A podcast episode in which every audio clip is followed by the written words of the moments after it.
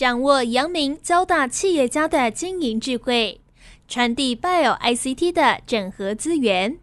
帮您找出成功者的制胜之道。阳明交大帮帮忙，要帮大家的忙。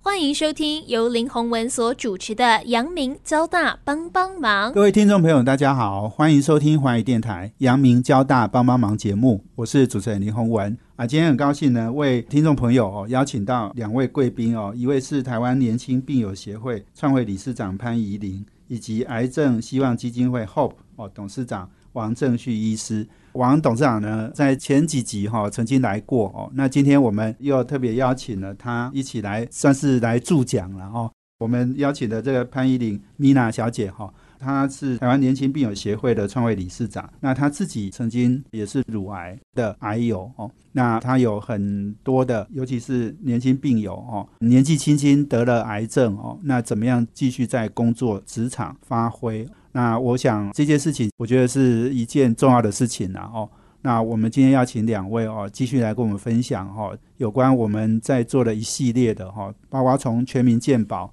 哦，这个医疗支出不足哦，到呃现在我们不管人口老化、癌症人口增加哦，这个都呃让我们的医疗的环境哦。其实是有大受影响了哦，所以我先来邀请两位贵宾哦，来跟听众朋友打招呼。我们先请呃依林 Mina 跟听众朋友打招呼。大家好，很高兴就是接到邀请，可以来阳明交大帮帮忙。我是台湾年轻病友协会理事长潘依林，是欢迎 Mina。那也请王董事长也跟听众朋友打招呼。主持人黄文雄好，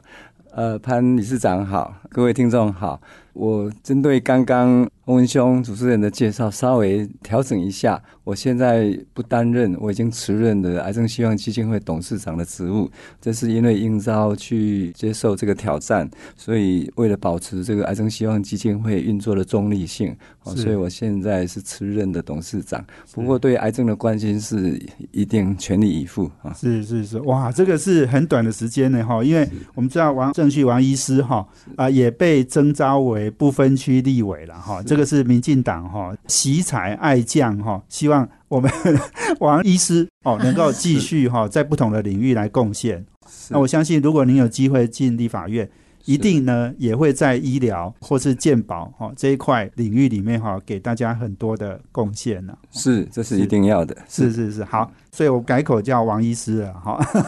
跟王立伟。谢谢。是，那我想哦，我们今天米娜是主角哈，来先跟我们来分享一下了哈，因为年轻病友协会呢，我相信应该一般人可能不知道哦，那但是得过癌症或者是关心癌症的这个行业的人哦。我相信一定都理解了哦。你要不要先简单介绍我们台湾年轻病友协会在做什么事哦？然后还有你投入这份工作哦，你的一个想法。台湾年轻病友协会，相信就是对，可能不是很多人听过，对对。但是如果您是年轻的癌症患者的话，或是乳癌病患，可能会对这个协会比较熟悉。这样，台湾年轻病友协会其实创立一开始是在大概十年前，我确诊乳癌之后，然后。一开始得到乳癌的时候，我大概是三十二岁。那那时候得到乳癌以后，发现就是，哎，年轻人离癌遇到了一些独特的问题，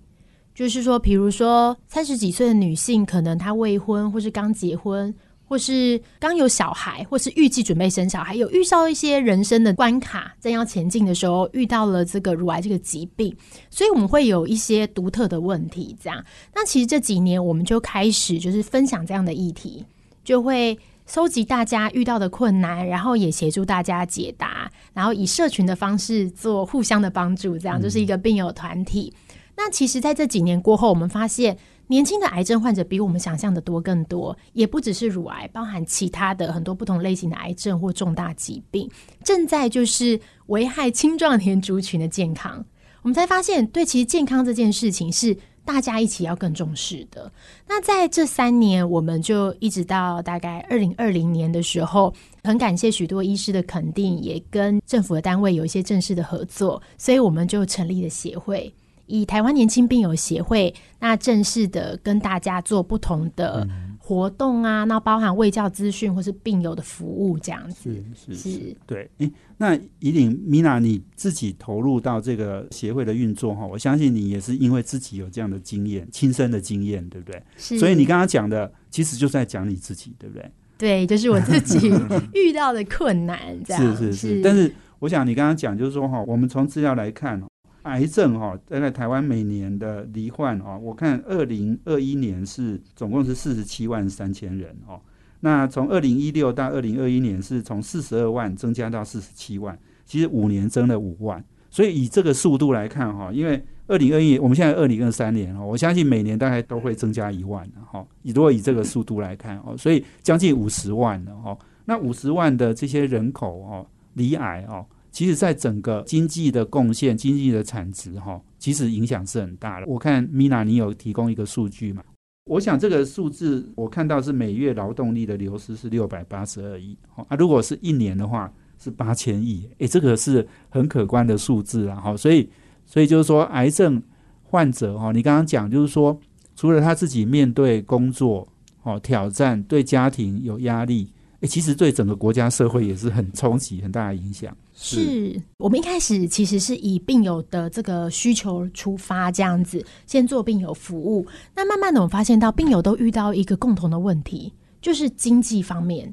没有那么的稳健，就是不像年长的患者，他已经有稳定的经济来源，或是说他已经退休，或是他有小孩可以奉养或提供资源。那我们年轻病友遇到的是，他可能家里的小朋友还很小。那也许刚好有长辈也要照顾，在这样的情况下，他又得到了癌症。那癌症其实这样的疾病，就是虽然我们常常就是听医师说啊，早期发现、早期治疗，但实际上在你遇到癌症之后，你的治疗的过程还是蛮辛苦了。嗯，你可能会有很长的一段时间必须进出医院，不管是做检查，或是安排住院，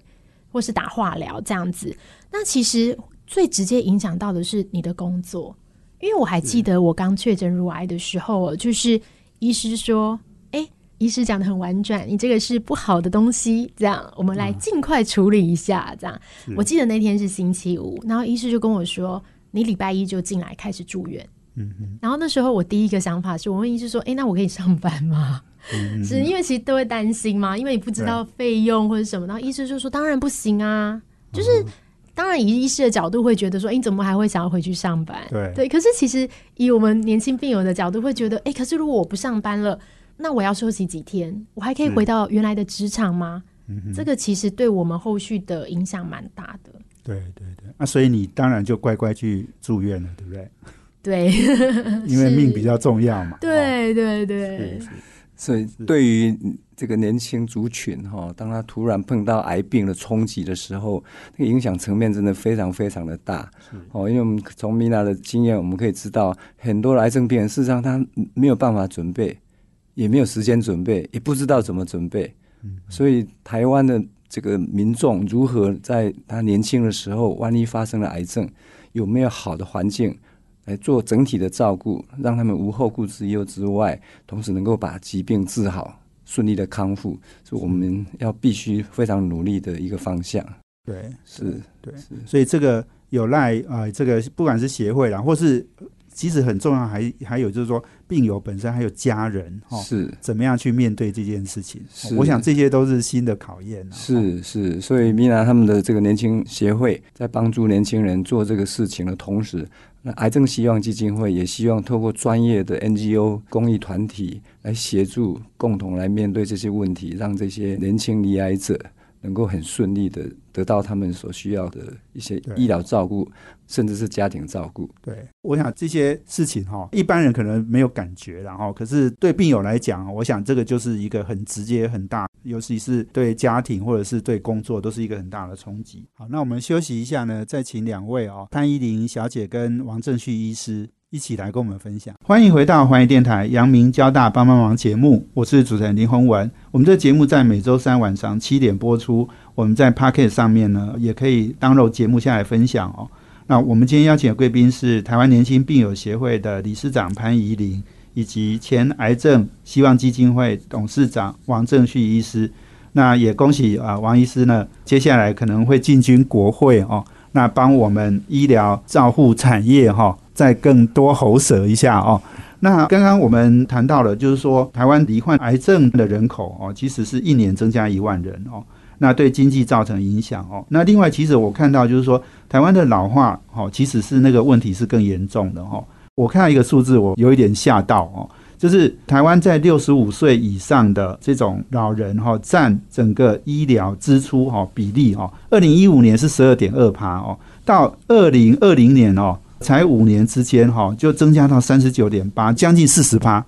哦，也就是我们五年老年的在医疗的支出是增加三点五倍哦，诶，这个是很惊人的数字哈，因为我们大家都知道说人口老化哦问题哦，但是实际上你表现在医疗支出上面，就是老年人占的医疗支出是把那个大饼吃掉四成哦，所以也就是它排挤到的就是青壮人口，哦，不管是生病或者是癌症或等等。你的医疗支出一定会排挤的，好，那这个就是我想我要让米娜来分享，就是说为什么年轻病友协会要成立，就是因为对年轻人来讲，这个问题是更严重的。好，那米娜，你刚刚其实你已经有讲到了，就是这个年轻族群得到癌症，好像你自己得到乳癌，这个对年轻人来讲，这个压力很大，因为他本来就没有那么多钱嘛，好，老年人钱比较多啦，哈，所以你要不要来跟我分享一下我们看到的现象，跟我们怎么样去讨论或是解决这样的一个问题？是我们其实，在接触病友的时候发现呢，就是当然，你不管年长的病友或是年轻的病友，其实我们遇到疾病的时候，都想受到很好的照顾，最合适的照顾。那年轻人，我们自己在观察有一个就是特色，因为年轻人很多都刚出社会，所以他有一些就是很特别的地方，他可能薪资很低，然后他可能是低保额的，所以他。并没有这么足够的后盾来应对突然发生的重大疾病状况。也就是说，今天同样是得到癌症，可能年长的患者他有比较多的选择，尤其是在经济相关的，比如说像药物。所以今天很多听众朋友们可能很难想象，就是说，哎，得了病好像去医院就是要接受治疗啊，嗯，因为健保都很方便嘛。就是我只要拿健保卡去，我付基本的这个挂号费，我就可以得到很好的治疗，包含不管是手术或是化疗或是标靶。那这边想跟各位分享一下，就是我自己的经验哦。我自己确诊乳癌的时候，其实我发现的时候算蛮早的，我是乳癌一期这样子。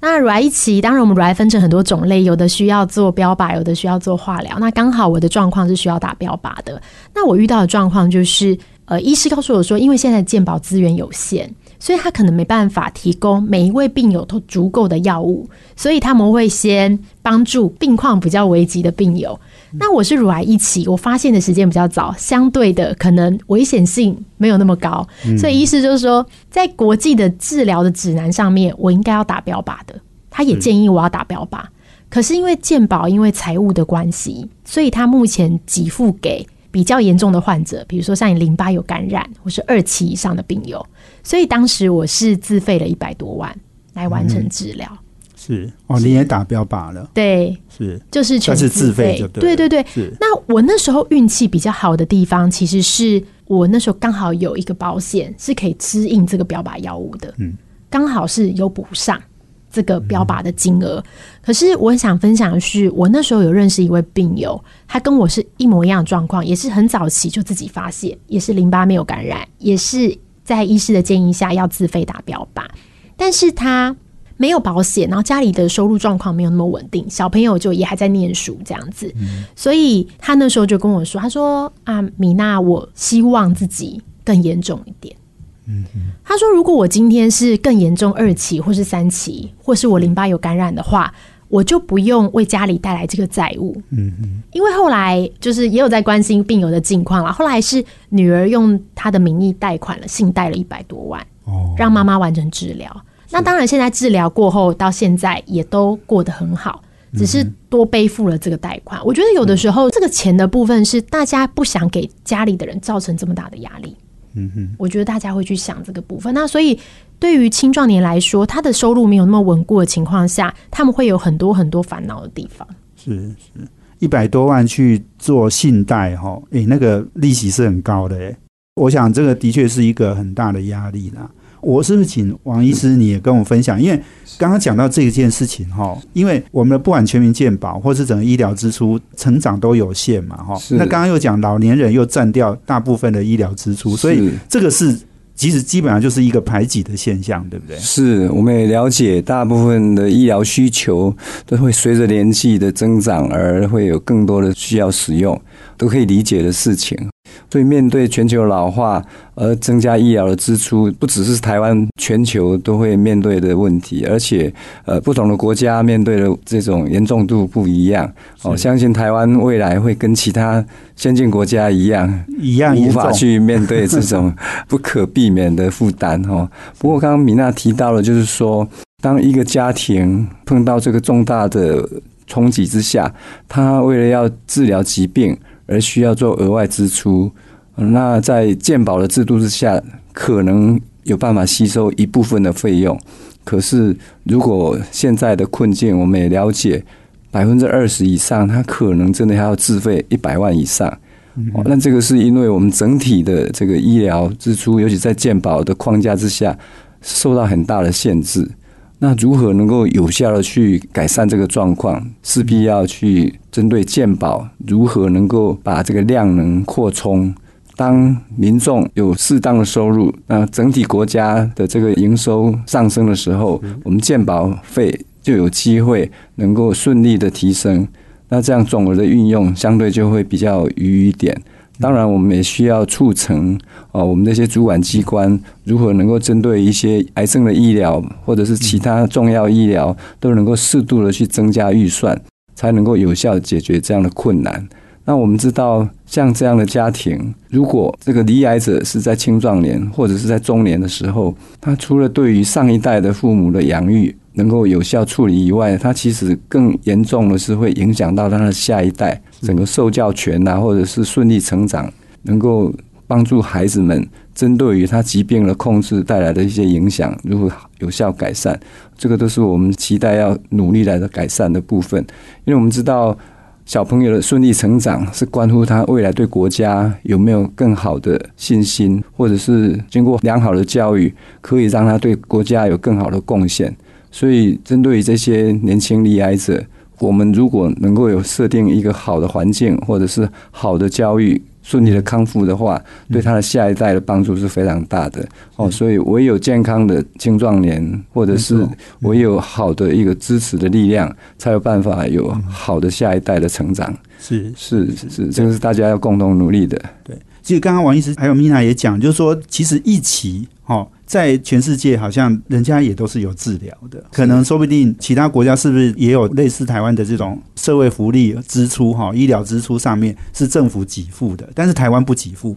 哦，那这个是不是台湾在医疗支出上面不成长一个关键的问题？就是我们只救那个很严重的啦，我们那个不太严重的哈，这个 CP 值不高的哈，我们就不救了哈，是不是变成这样的一个结果？是他给这些罹癌者的观点，就是说，为什么我稍微轻一点，我得不到适当的给付？哦，那这个一定是跟我们目前的这些医疗资源是息息相关。所以，我们如何能够让这个医疗资源可以顺利的扩充，来解决这样的问题？的确，这是大家目前正在共同努力的方向。是是是，对，你那听到那个 CP 值不高，大家也很不高兴，对不对？我们很多病友应该心里面都非常生气。比起生气，有点像是错愕。就是我们病友，尤其是四期的病友，他去参加公听会的时候，那听到现场的专家说，这个药我们不是不用啊，是我们觉得存活率可能才多少，才几趴。但是其实你每一个趴数代表背后的，不只是一位病友，更包含他们的家庭。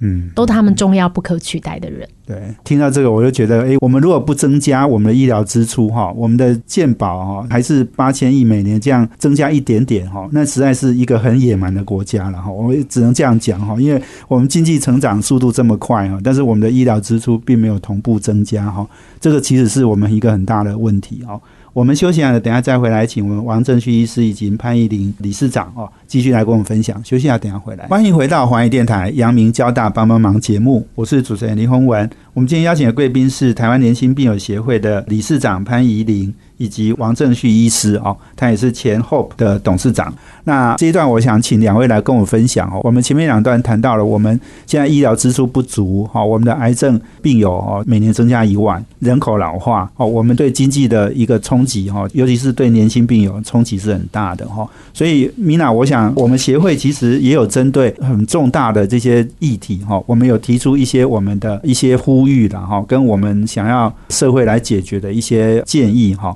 你来跟我分享一下好不好？就是我们协会有提出哪一些想法？是是，我们协会其实病友团体的这个，哎，这个等下还是要请王正旭前董事长帮我们做补充，因为我觉得我们有很多的观点其实都是都很像的，因为我们出发点其实都是为了病友这样子，让我们发现到整体的这个健康投资不足，所以就如同上一段节目讲的，有一些药物没有办法在合适的时候使用，所以其实有一点跟不上国际的治疗指引。那相对来说，对青壮年的病友来说，就是他没有在合适的时间得到合适的药物治疗，他回归职场的时间是不是又拉长了？所以我们其实一直在争取的是，希望可以增加新药的可进性。嗯，现在很多医疗新科技，很多新的药物研发，但是在台湾可能会因为资源不足的状况，这些药物病友没有办法第一时间来使用。是那新的药物有一些对病友来说可能会有一些，不管是改善生活品质啊，或是让他更快的回到职场，这个是我们对年轻的病友来说很期待的。嗯是那我们其实另外一个部分也一直在推动这些企业对于病友的友善职场。其实我们办了几年的友善职场的活动，就是我们邀请到企业一起来签署友善职场的计划，希望就是让大家可以更去理解跟同理。今天如果你是一位年轻人，然后你突然得到重大疾病，你生活遇到了冲击，那公司有没有地方可以给予协助的？嗯，更同理一点，因为我们实际上遇到太多的病友的实际状况是，他可能就再也回不去到这个职位，或是被调派到他体力没办法负荷的职位，蛮多这样的状况。那对于他的经济来说是一个很大的冲击。对，所以我们同时希望新的药物可以更快的进来，再加强这个健康投资之外，那如果新的这些药物进来之后，公司也更能同理的话，对病友来说会有很大的帮助。是是，要让病友哦离癌了之后哦，公司的环境、工作环境，比如说是不是可以在家上班啊？哦，或者是可以不要被歧视啊？哈，是是是，甚至可能因为健康的因素，哎，你可能争取工作的机会比较少了。哦，是不是这些？对，或是调派到比较适合你现在体力的这个职位，比如说你本来的这个工作它是高劳动力的，它需要很多的体力。但是如果你因为做了可能化疗或是手术之后，你的体力会有一段时间是下降的，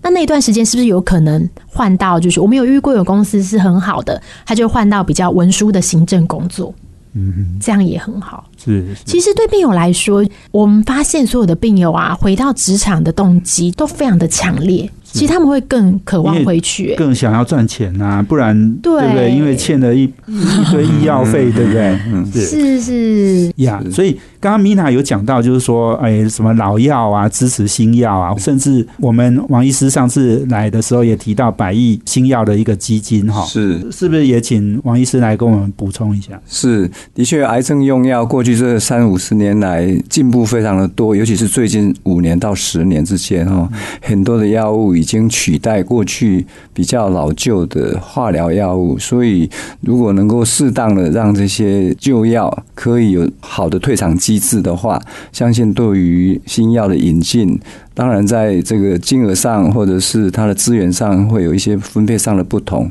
可是至少可以加速一些新药在台湾可以取代旧药的这个可能性哈。那这个对癌友来讲，也可以接受到最好的。或者是最适当的治疗，尤其在药物的部分呢，是这些年轻癌友甚至所有癌友都非常期盼的部分，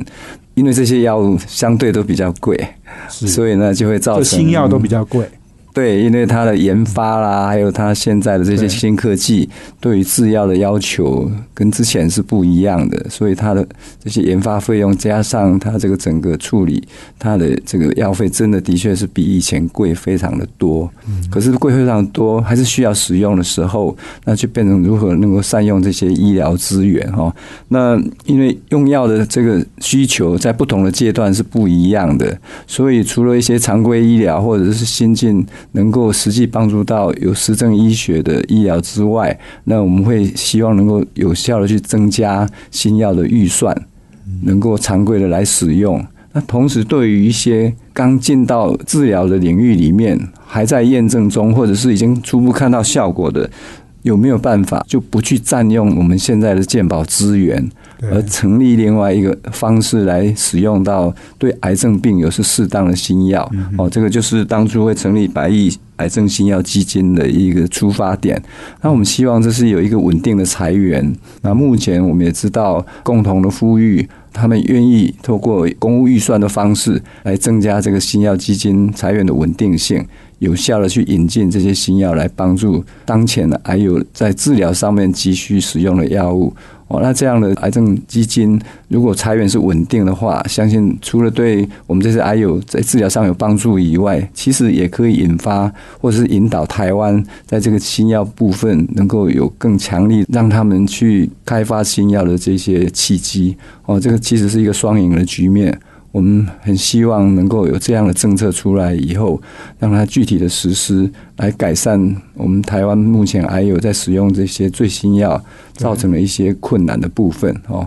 那其实啊，其实呃，针对这些不管是癌病或者是所有的这个疾病治疗，那个赖副总统 就是民进党的总统参选人，事实上他是有很多重要的主张哈，他包括说如何打造这个健康台湾。他有提出三个主张来有效的执行之下，能够让台湾的健康环境可以更好哦，就包括要建立全国的卫生政策，那同时要改善医疗工作环境，还有很重要就是营养教育。刚刚提到我们这个主持人洪文兄有提到，我们台湾很多年纪大的长者，他各种因素之下，可能他不健康余命非常的长。那如果他在健康的情形之下，同时能够兼顾到好的营养的时候，对于他未来年纪大以后的这些各方面的身体照顾，或者是他身体机能的维护，其实帮助是非常大的。对哦，所以如果能够从各种理念或者实际上可以执行的政策方向去努力的话，我们希望这种不健康余命。相较于欧美国家哈，他们不健康疫病时间都很短，可能是几个礼拜。可是台湾的民众很辛苦，我们好像好几年，对不对？就八点一年左右的这种不健康余命哦。那我们知道，这种不健康余命事实上对于医疗的冲击是很大的，对医疗资源的支出是非常大，尤其是对成造成家庭的负担。是哦，本来这些年轻人他当然照顾长者是必要的一个责任，也是该有的一种做法。可是，如果这个不健康余命太久的话，一定会占用到我们这些年轻人，或者是另外一代的这些工作的这种投入，又非常非常的可惜哦。所以，我们如果有效的去改善这个困境，我们这个赖总统参选人他其实都有相关的一些意见主张。那当然，最重要就是这些主张，我们希望。在建设健康台湾的同时，这些政策都是要有感的，而且是不浪费的。最重要是要有效率的，所以我们会努力的把这些政策来促成。是是，没错。刚刚讲那个不健康余命哦，就是很可能是诶，你躺在床上，哦，或者是甚至长期洗肾啊，哈，或者是不良于行等等，就是你不健康余命，其实那个对你的寿命的拉长，其实意义是比较少的啦，哦，但是又增加很多医疗支出。所以我想现在有很多人是在签那种就是不。要过度的急救，哦是预立遗嘱，哎，预立遗嘱。那我想这些事情可能也是我们应该要推动了哈。这个可能你很难在政策上说你要做什么事，但是可能要有大家自发的哈，是这愿意去做这件事情，是这个可能对整个呃医疗的这个负担哈会是降低了哦。谢谢两位的分享我们休息完了，等下再回来哦。那我们最后一段再来做一些总结哈，那也来谈谈我们怎么样让我们的健康的支出哈能够再增加哈。我想怎么样增加财源也是一件很重要的事情。好，休息下，等下回来。欢迎回到环宇电台阳明交大帮帮忙节目，我是主持人林宏文。我们今天邀请的贵宾是台湾年轻病友协会理事长潘怡玲以及王正旭医师哦，也是未来的王正旭委员。好。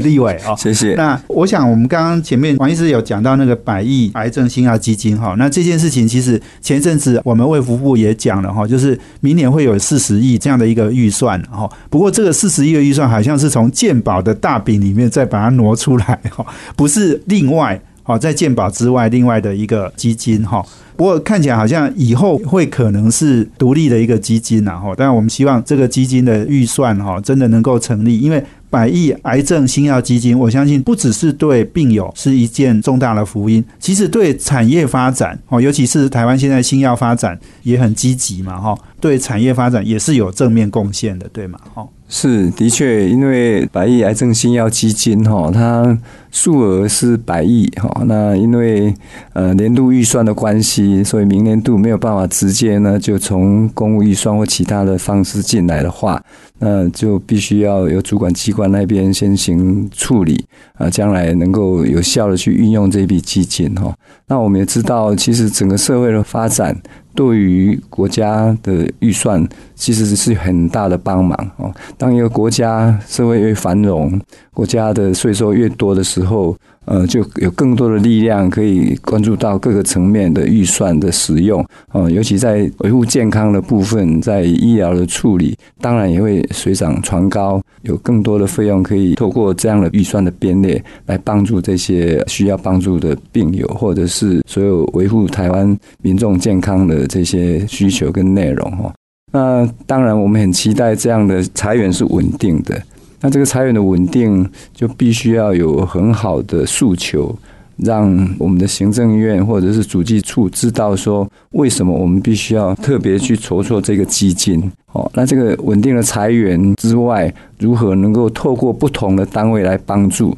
哦，比如说可能有烟捐、有税捐之类的。那未来如果以癌病为例的话，针对于导致癌症相关可能的因素影响之下。我们有没有可能透过类似这种 ESG 的方式，也能够得到这些的认同？知道这是一个附加在这些产业上面，除了具体的去引导我们的生物科技，或者是智慧医疗、再生医疗等等科技的研发，去增加这个量能以外，那对于台湾的社会环境，如果透过好的 ESG 的带动之下。能不能够也把这样的力量能够引进到新药基金的部分哦？我们是非常期待，大家都非常热爱台湾，我们也希望打造一个健康台湾。所以，针对弱势族群也好，或者是特殊族群需要借用大家更大的力量来帮助他们维护健康，来治疗他的身体疾病的时候，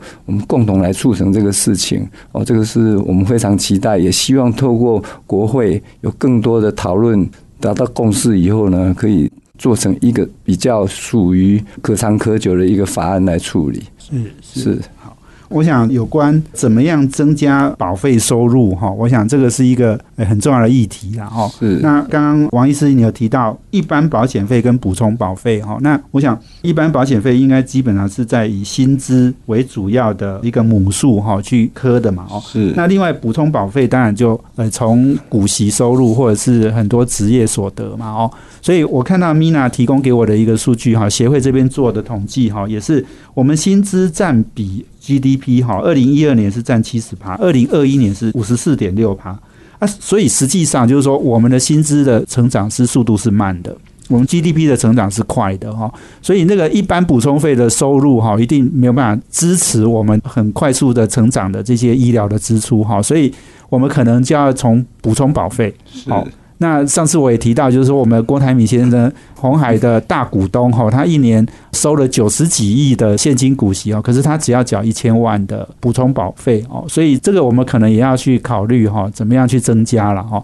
不过这个有点复杂，这个我想我们可能是需要有更多专业的人士哈，来帮我们计算，或者是帮我们增加这一块呃收入的大饼哦。那我我想我是不是也也要请今天的主讲我们 Mina 来跟我们分享，然后就是说协会其实还是。针对这个年轻币友这件事情，我们是最关心嘛，哈，所以我想到节目的尾声，你是不是也跟我们再来总结一下，或是再跟我们谈一下？就是说，刚刚我们提到很多，呃，不管是对病友友善职场的宣言，或者是我们对我们离癌的员工，哈，我们要有什么样的不同的态度？我相信是需要理念跟想法的沟通了，哈。那这个也是我们协会一直在诉求的，哈。真的，李雅已经很辛苦了哈。然后在工作上、家庭上，经济上哦都面临更多的挑战哦。这件事情，我想你来跟我们分享一下，还有你自己的经验，还有我们很多年轻病友的一些心声，好不好？是，如果说是年轻人现在遇到的这些问题的话。刚刚主持人有讲到，就是当然我们经济方面是一个很大的冲击嘛，因为现在健康投资不足，这样，所以呃，王医师有讲到说，健康投资不足会影响一些产业的发展，确实是这样子，尤其是台湾的生技产业。那我们自己回归到年轻的病友，他遇到的困境就是包含大家平常看到的、想象到的，就是说。哎，你第一个是经济受冲击，那可能家里的小朋友的教育或是长辈的奉养会出问题。那我们其实，在观察之后，又发现到还有一个蛮大的区块，就是在年轻病友的精神状态这一块，我们觉得也是蛮值得关注的。因为年轻人在呃很年轻的时候遇到疾病，然后这是一个很重大的冲击。那其实很多人他是会没有办法回到本来的状态，这是我们也很担心的部分。像现在的女性乳癌患者非常多嘛，年轻乳癌患者很多，女性的乳癌患者他们遇到一个最大的冲击就是外观的改变，嗯，就是他可能必须接受就是胸部的切除手术，然后也许有一些病友会选择重建的手术，但是我们知道重建其实健保现在没有给付，也是自费好几十万以上起跳这样，所以并不是所有的病友都能够。重建，那不管你有没有选择重建，你在身体方面的手术期都有可能造成你心里过不了的关卡。嗯，这是我们发现到的。那甚至是你的女性，如果说你今天未婚，那你要怎么样交往对象的时候，跟他说自己身上的这个疤痕是哪里来的？嗯，这样我觉得这个反而是我们遇到以长期的来看一个蛮重要的问题，因为现在的治疗其实越做越好。如果可以，就是我们期待，就是王医师进入国会之后，可以为病友争取更多的这个健康投资。我觉得，相信大家的这个健康余命是越来越长的。但是，你反而你在追求跟一般人现在平均寿命有到八十岁以上嘛？如果你今天三十岁就罹患癌症了，平均寿命你想活到八十岁，你这个五十年是不是都在这个复发转移的恐惧跟压力之下生活？那其实这个是一个蛮大的精神压力的，所以我觉得除了在经济方面，在心理方面，就是这一群患者青壮年族群也是很需要大家的关注跟同理的。是是是。那王医师有没有什么补充呢？是非常谢谢刚刚我们潘理事长米娜的期许。哦，如果我有机会进到国会的话，我相信对健康的投资，我们一定会把它当做一个首要要去促成的。哦，因为唯有好的健康投资。足够的健康投资，才能够带动整个国家，不管对健康的照护、打造健康台湾，那个都是必要的。所以这一部分，请大家放心，我们一定会把这个工作做好。谢谢。所以我们应该要呼吁大家哈，因为我们王医师哈在不分区名单上面哈，诶，稍微大家要加一把劲了哈，要多投票，让我们王立伟可以真的帮我们做更多的呼吁哈，跟争取。好，希望下次再邀请您来，已经是立委了。谢谢。我们今天就非常谢谢我们 Mina 这个台湾年轻病友协会理事长潘怡玲以及我们王正旭医师啊，那谢谢两位的分享。那我们期待我们的医疗支出的大饼可以一直增加了哦。然后另外我们年轻病友哦，不只是癌症会得到妥善的照顾，而且更重要，你刚刚讲精神哦，精神的支持上面哈也非常重要了。今天非常谢谢两位，谢谢。谢谢，谢谢，也谢谢我们听众朋友收听，我们阳明交大帮帮忙，要帮大家的忙，我们下周见，谢谢，拜拜。